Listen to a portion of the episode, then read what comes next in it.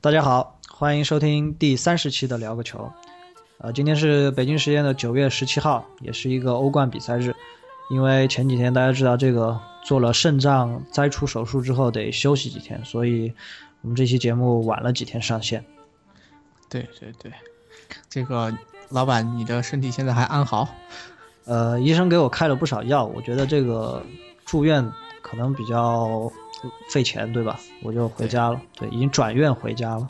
嗯，呃，结果没想到这个苹果手机好像买不到了。现在，对呀，现在是有点这个暗暗的肾疼，这个是吧？腰有一点不大不大舒适。对，这期我们就主要聊一下苹果在上周进行的这个 iPhone 的发布会。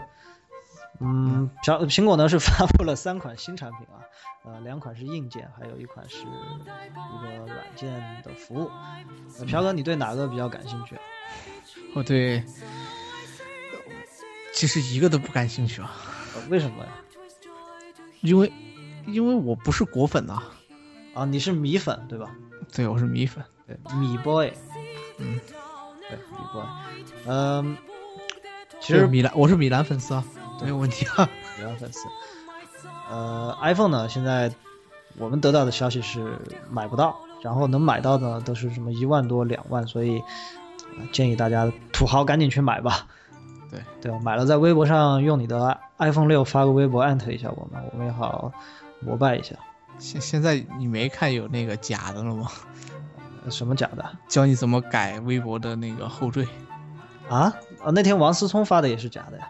对对对，现在这个这你都不知道，天哪！那我太火了，那我就你你把咱一会儿下一条微博就可以用 iPhone 六发一下。好的，没问题。等会一会儿把这段剪掉，大家就不知道我们是用假的话的。OK，呃，回到这个足球的话题吧。嗯，上周末呢，西甲有一场焦点之战，马德里国家德比。呃，上赛季马德里国家德比是踢了好像有四场还是五场，是吧？对对对，上上赛季，啊不止，这五场，上赛季有五场，对，一直踢踢的大家有点审美疲劳了。不过这赛季，呃，这场比赛呢也是异常的精彩。我知道朴哥是没有看这场球的，对啊，因为之前看了巴萨对毕尔巴鄂，看完之后确实很困，那一天睡着了，一觉睡醒就快五点了，对，就翻身就继续睡了。呃，这场比赛呢是最后马竞十二比一取胜了。整个比赛的一个过程来看，和上赛季的上赛季马竞对皇马的比赛啊，简直就是完全的翻版。除了这边马竞的新新主力前锋曼朱基奇，好像和球队的融入有一些问题，或者说他自己的特点还不太适合现在马竞的这个体系以外，嗯，马竞和上赛季一模一样，也也保持了极高的这个精神力量。对马竞这支球队啊，我觉得西蒙尼这场比赛其实西蒙尼是禁赛啊，但是打出了依然这么高的质量的这种东西，说明啊西蒙尼的赛前动员啊还是确实非常非常厉害的。对皇马这边呢，大家知道皇马这赛季也有人员的引进和出走，主要是走了迪玛利亚，来了哈梅斯、罗德里格斯。嗯，罗德里格其实其实最主要的，我觉得是走了阿隆索。啊，对，阿隆索的离去，我觉得甚至要超过这个啊天使，因为皇马确实在联赛吧连续两场暴露出了自己防守上面的一些问题。对，呃，中场呢，其实莫德里奇的表现，上赛季从中后段开始，莫德里奇表现就一直挺好，这场比赛还不错。呃，罗德里格斯值得重点说一下，就是他如果按这场比赛的表现来看，我觉得他是完全还没有融入这场这个球队。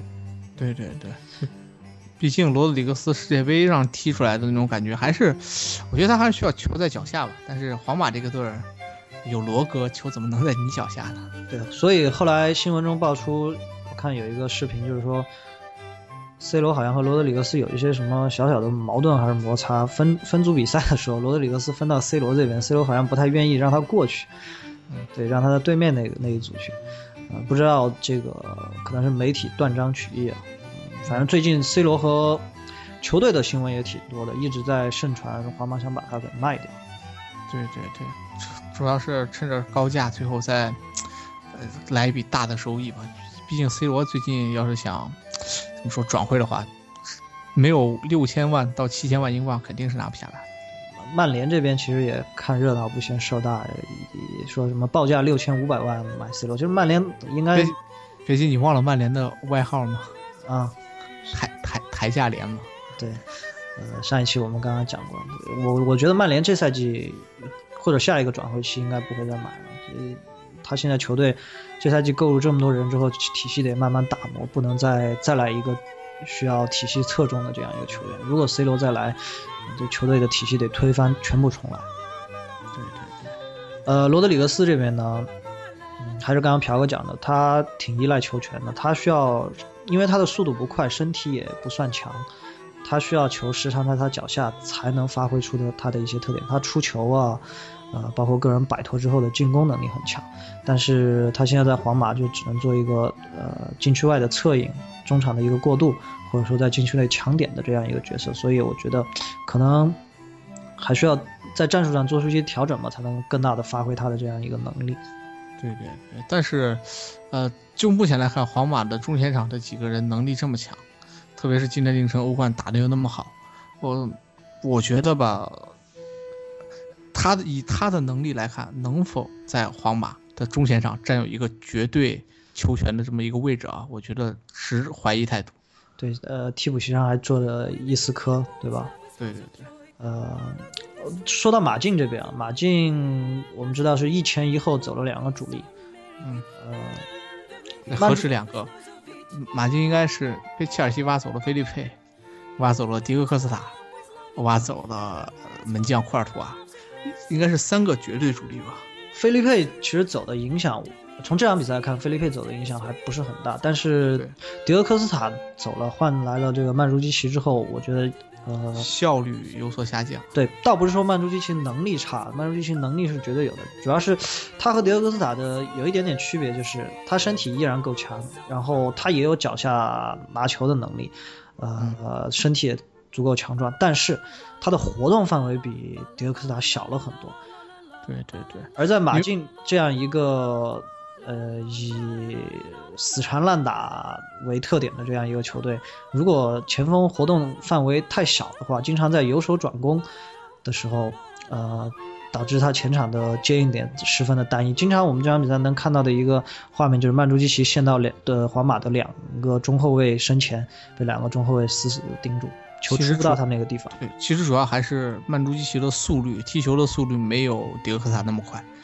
相对来说，他的也不能说跑动范围，其实迭克，其实你看曼朱基奇的这场的热区，跑动范围还是很大的，但是他的跑动的速率，我觉得和目前来看和整支球队不是那么的搭。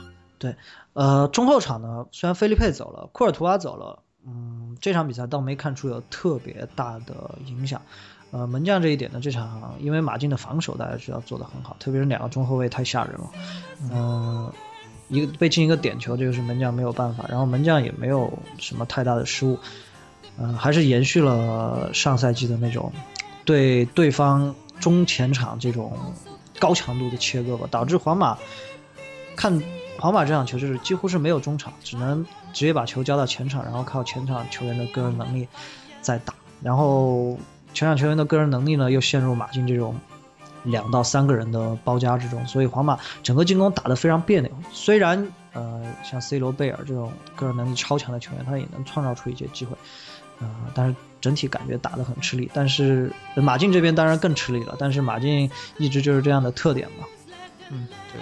所以今天早上欧冠马竞就爆冷门了。对，呃，还有一点值得说，虽然西蒙尼禁赛了，这样是在包厢里和他儿子一块看球，我看到。对，但是这场比赛的一个换人，我相信啊，是西蒙尼给了替补席上的替补教呃助理教练一个指示，呃的换人，换上阿尔达图兰之后立竿见影，直接拿下了比赛。嗯，这个，这个我觉得，因为现在欧足联是明令禁止，就是说，这个主教练如果被禁赛，与助理助理这个教练有沟通啊，但是他可以不与助理教练有沟通，可能会与其他的球队的一些相对的官员或者一类的有沟通吧，完成了这次换人。转播的时候也交代了，呃，他是没有戴耳机，也没有拿手机的，但是他身后有球队的工作人员。对，呃，所以欧足联其实这个规定现在不说通信技术这么发达，特别是在自己主场，你就很难能够切断这个被罚出场的主教练和自己替补席上的联系的。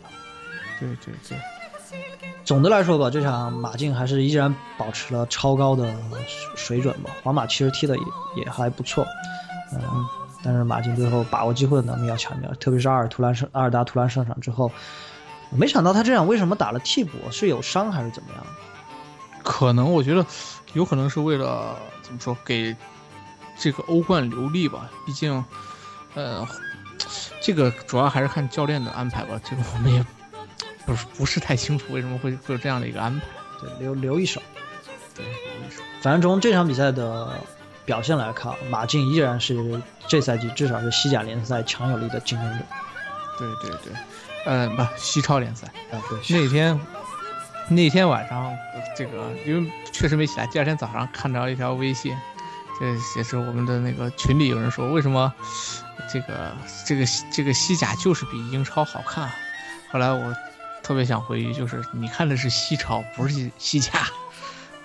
这个因为之前的一场比赛，我看了巴萨对毕尔巴鄂，呃，确实我觉得和这场比赛的精彩程度还是有差异的。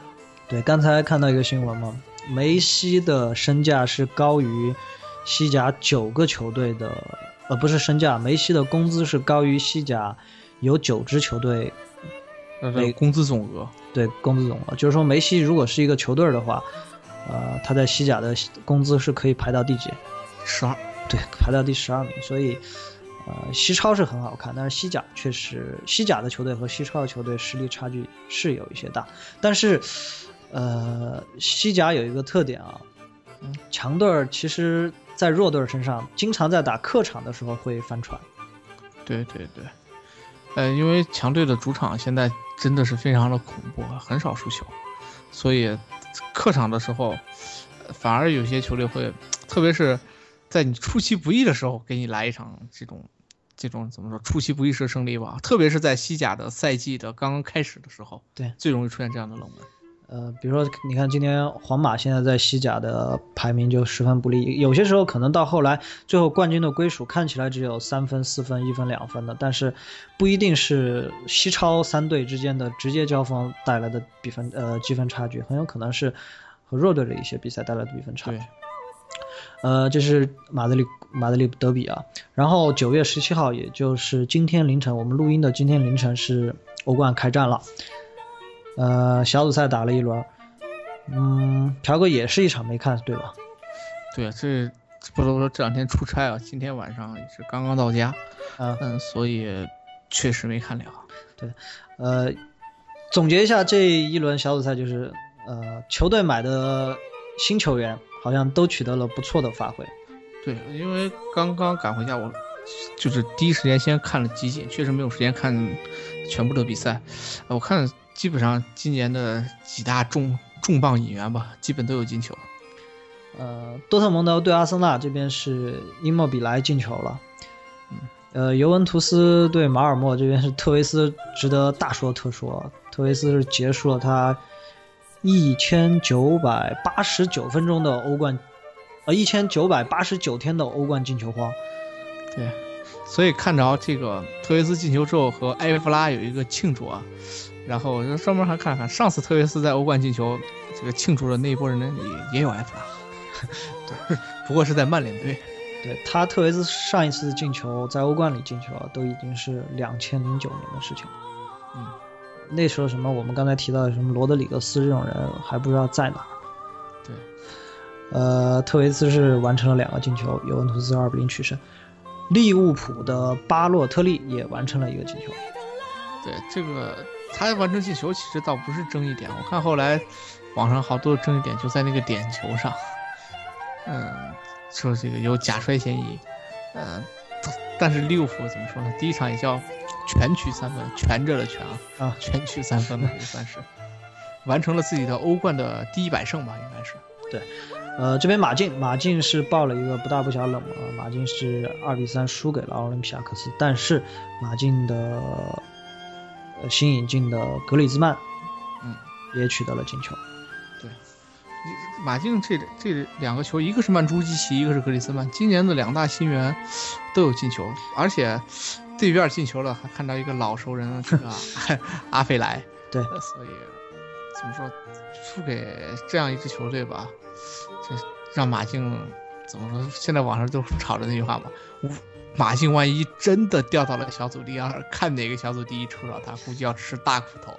对，这场比赛也很奇怪啊，这个奥林匹亚科斯的主场球服和马竞的主场球服非常的相像，马竞穿了一个可能非常少见的一个黄黑相间的一个客场队服。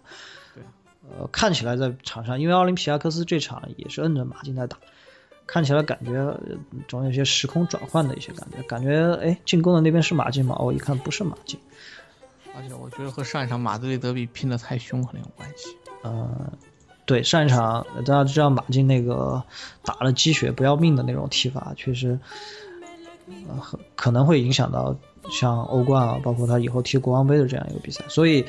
马竞这种踢法的延续性，这个是非常值得关注的一个点。对，呃，这边皇马，皇马是主场五比一，呃，异常轻松轻松的拿下了巴塞尔。这场比赛我是看的直播，昨天晚上我我很反常的没有看多特蒙德那场球，看了皇马的这场球。皇马是五比零，罗罗德里格斯也完成了进球。对，皇马今天至少从我看了一个比较长的时间的一个集训来看，我感觉就像训练赛一样轻松。对，所以从这一轮来看，每个队的重磅引援基本上都起到了效果。呃，皇马这场球呢，朴刚才说打得非常轻松，是可能场面上比你看集锦还要轻松。嗯，呃，这场巴塞尔，感觉巴塞尔采取的也是一个来向皇马学习和演练战术的一个踢法。嗯，其实主要是因为我经常看到什么吧，经常看到就是那个。皇马一个反击，皇马在这个对方半场人比这个巴塞尔还多。我说这一看就不是打皇马的风格。这支球队赛前的战术部署，我都觉得怀疑是不是有一些问题。对，巴塞尔这场采取了一个和皇马对攻的一个踢法，但是大家知道皇马那几个前场球员个人能力实在是太强太强了。如你在后防线上防守他的时候，如果没有绝对的人数优势的话，很难能防得住。是。呃，剩下的几场比赛，本菲卡主场是零比二输给了泽尼特，加拉塔塞雷主场一比一和安德莱赫特战平，摩纳哥呃一比零战胜勒沃库森。呃，说摩纳哥这个啊，有的一说这个贝尔巴用一记助攻，怎么说反反戈了自己成名的老东家吧？对，而且那个那个头球确实点的也蛮销魂。对。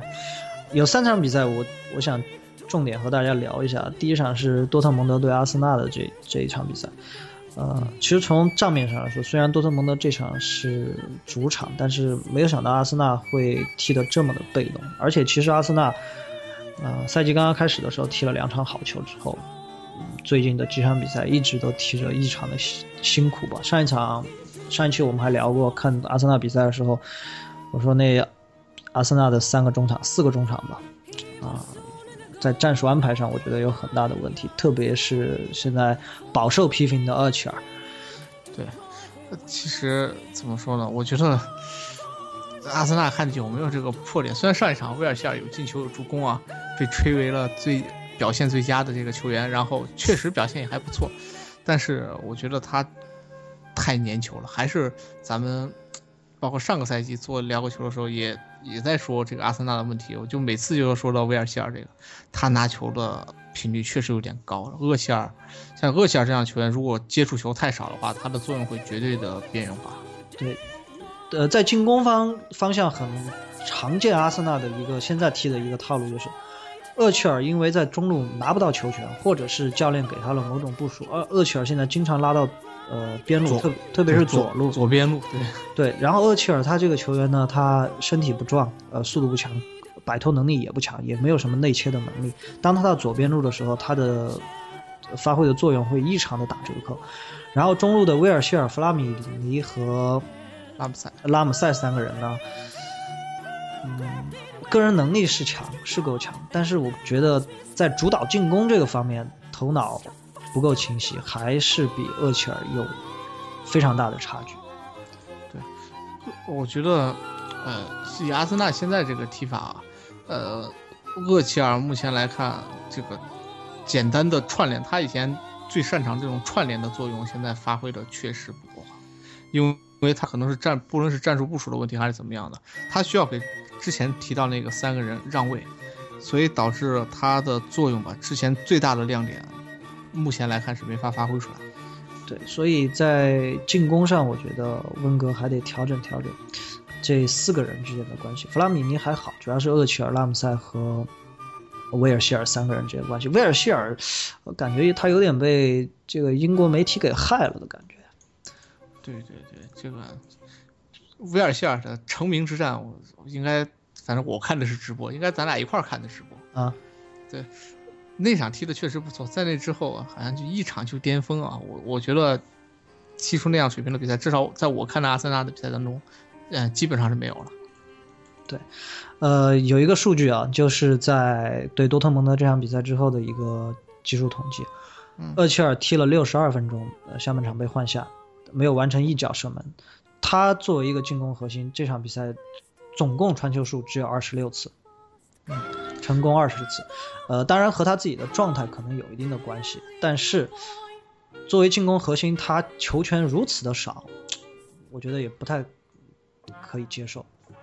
对，其实这场比赛阿森纳之所以输成这样，还有一个原因就是那个德布西伤了上一场，伤完之后，你看阿森纳特别是被那个伊莫比莱进的那个球，后防线的那个速度真是慢呐，给人的感觉。所以怎么说呢？我觉得和目前阿森纳的伤病还是有一定关系。现在还好，阿森纳还没有爆发真真正正的伤病潮。嗯，以阿森纳的踢法，一般到了英超中段就会有一大波伤病潮来袭了。对，呃，在这个赛季中段，看阿森纳是否顶得过那段时间了吧？对，呃，你看啊，厄齐尔在皇马时期的表现，厄齐尔他在皇马一共踢了一百五十九场比赛。嗯，有八十一次助攻，嗯，这个不到两场比赛就能有一次助攻。他单就助攻来看，近五年啊，包括不莱梅的那个赛季，他是他的总助攻数是超越梅西的。对，呃，之前不是说曾经有人说梅西是近四年以来，呃，联赛的进球、助攻和过人，呃，全部排第一，全这个五大联赛第一。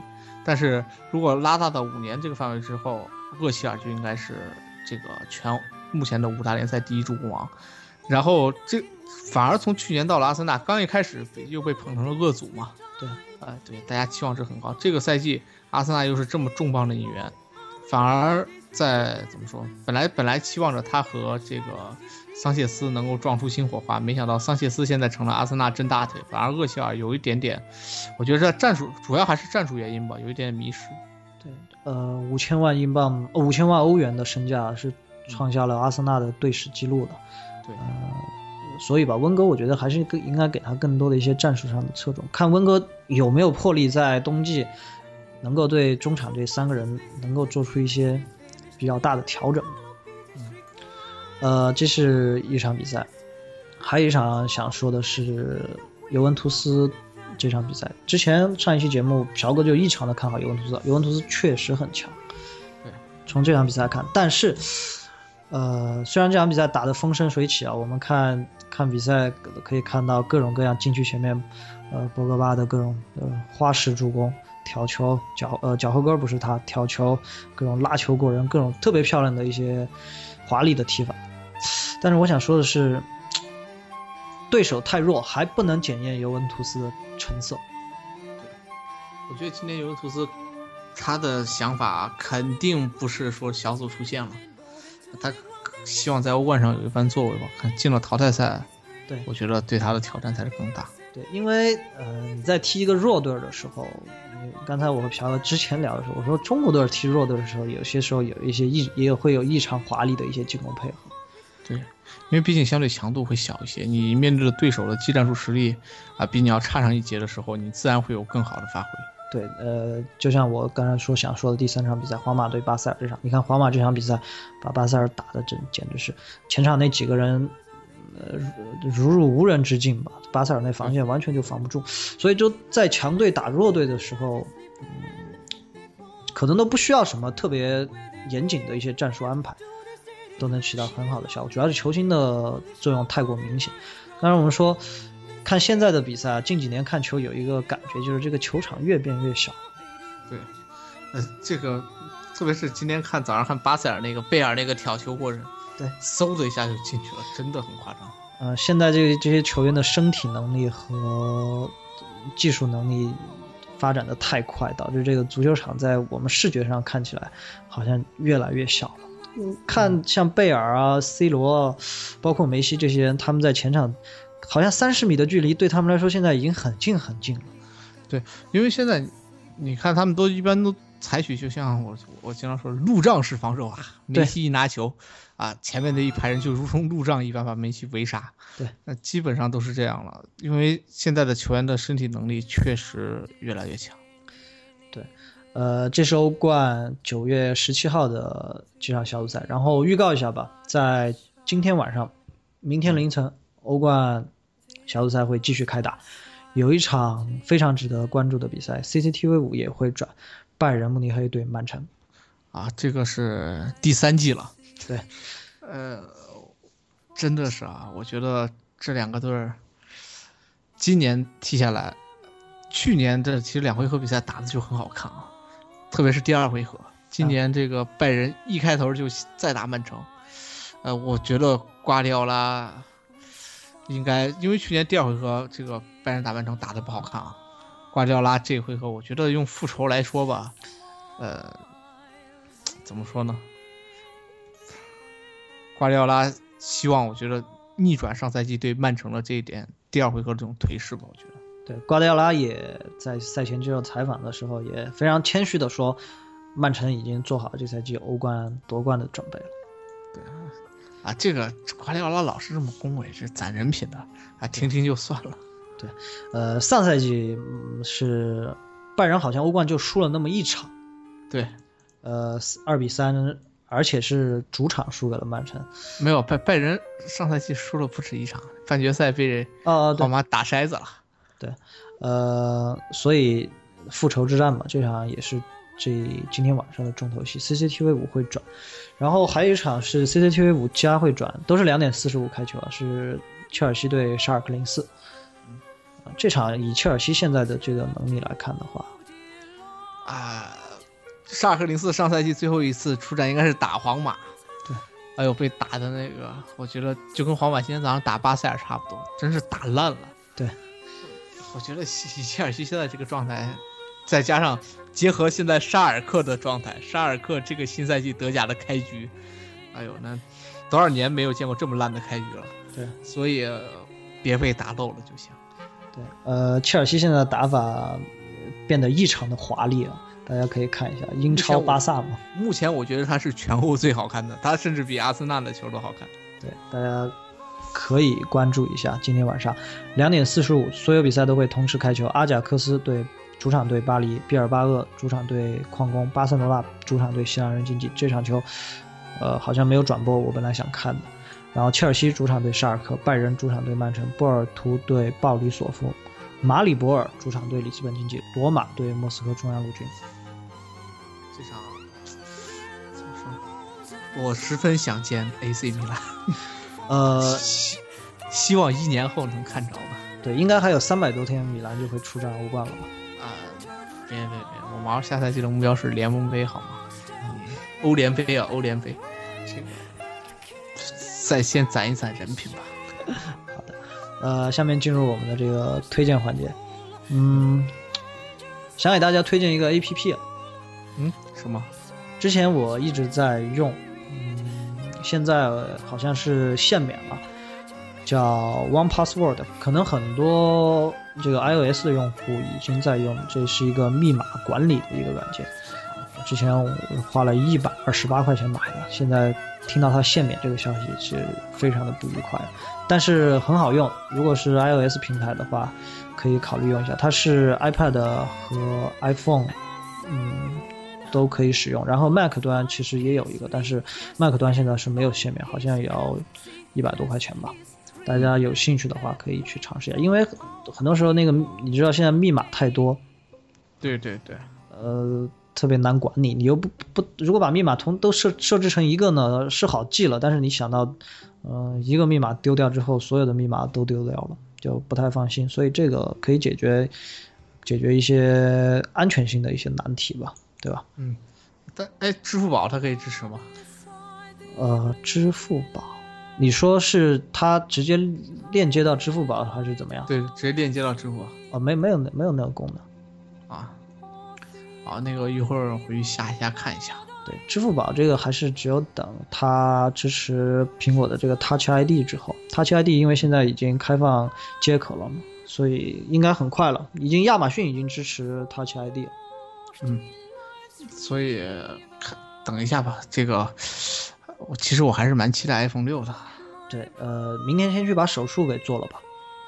啊，哎，我那个医生挺靠谱的，一点都不疼。哇塞，术后恢复如何？啊，还行。你看我现在就活蹦乱跳的，还能录节目。OK，过两天去看一下，找一找。关键我最近呢 身体有点不大好。对，没没事儿，没事儿，只要能割下来就行。OK，这个还是等国行上市之后我再考虑把它卖掉。对，到时候就就跌了，你知道吗？国行上市之后大家就卖了。对，这个价格就不高。朴哥有什么要推荐的吗？哎呦，这个月真真没有什么可推荐的啊，因为，呃，确确实啊，嗯，这个上一次推荐了个，上次我推荐的什么？啊，对，A A A H H T 的没有，是 H T 的那个 M K 四二，对，就那土豪玩具嘛。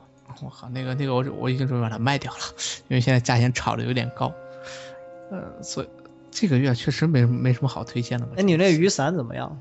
啊啊！雨伞，呃，单身时实用效果极佳，所以呃，建议各位单身汉子可备一把。就是它有点不大好收啊，呃，骑电动车的话用那个反而方便一些。啊，好的，嗯，那这期节目就这样，呃，我们这期节目尽量录的简短一些，对吧？呃，因为欧冠这还有一天的比赛没踢。我们周末的时候争取再更新一更新一期吧。对，其实还有一个主要原因是比赛看的都不是那么全乎。对，呃，主要是这个同时开赛吧，确实很困难，最多你有也只能看看一场，最多最多就是第二天再看一场焦点比赛的录像。对，不过欧冠小组赛大家可以选看，就和世界杯小组赛一样，大家可以选看嘛，毕竟它都在周中。都在工作日的时间，呃，也不一定每场都看。对，呃，最后说一下我们的收听方式吧，大家可以到荔枝 FM 上搜索“聊个球”，就能找到我们，包括喜马拉雅电台，呃呃，苹果的 iTunes Store 里面可以搜索“聊个球”，也能在 Podcast 里面找到我们。最后，希望大家来新浪微博和我们互动，呃，让我们的粉丝增长一些。我们才能申请那个自媒体认证。对，我们现在只有一百多个粉丝。对啊，这个新浪都不太瞧得起我们，对吧？对。好的，那这一期节目就是这样。嗯，好的，拜拜，拜拜。